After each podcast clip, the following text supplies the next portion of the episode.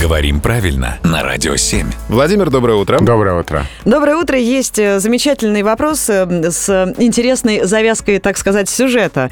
Э, Есть слушатели, которые интересуются. Вот предположим, что человек чихает в присутствии котов. Чудесная фраза. Уже интересно. Но здесь вопрос в другом. Как правильно звучит диагноз? Аллергия на шерсть животных или аллергия к шерсти животных? Врачи говорят по-разному. Я уж было подумал, что нужно ли котам говорить «будь здоров» или... Именно, или- именно.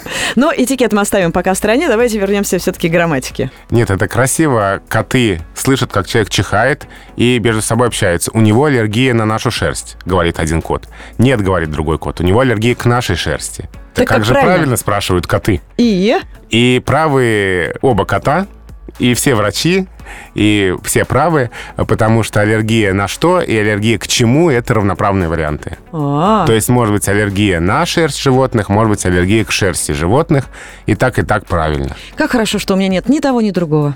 Хочу быть как кот, всегда правым. Спасибо, Владимир. Спасибо.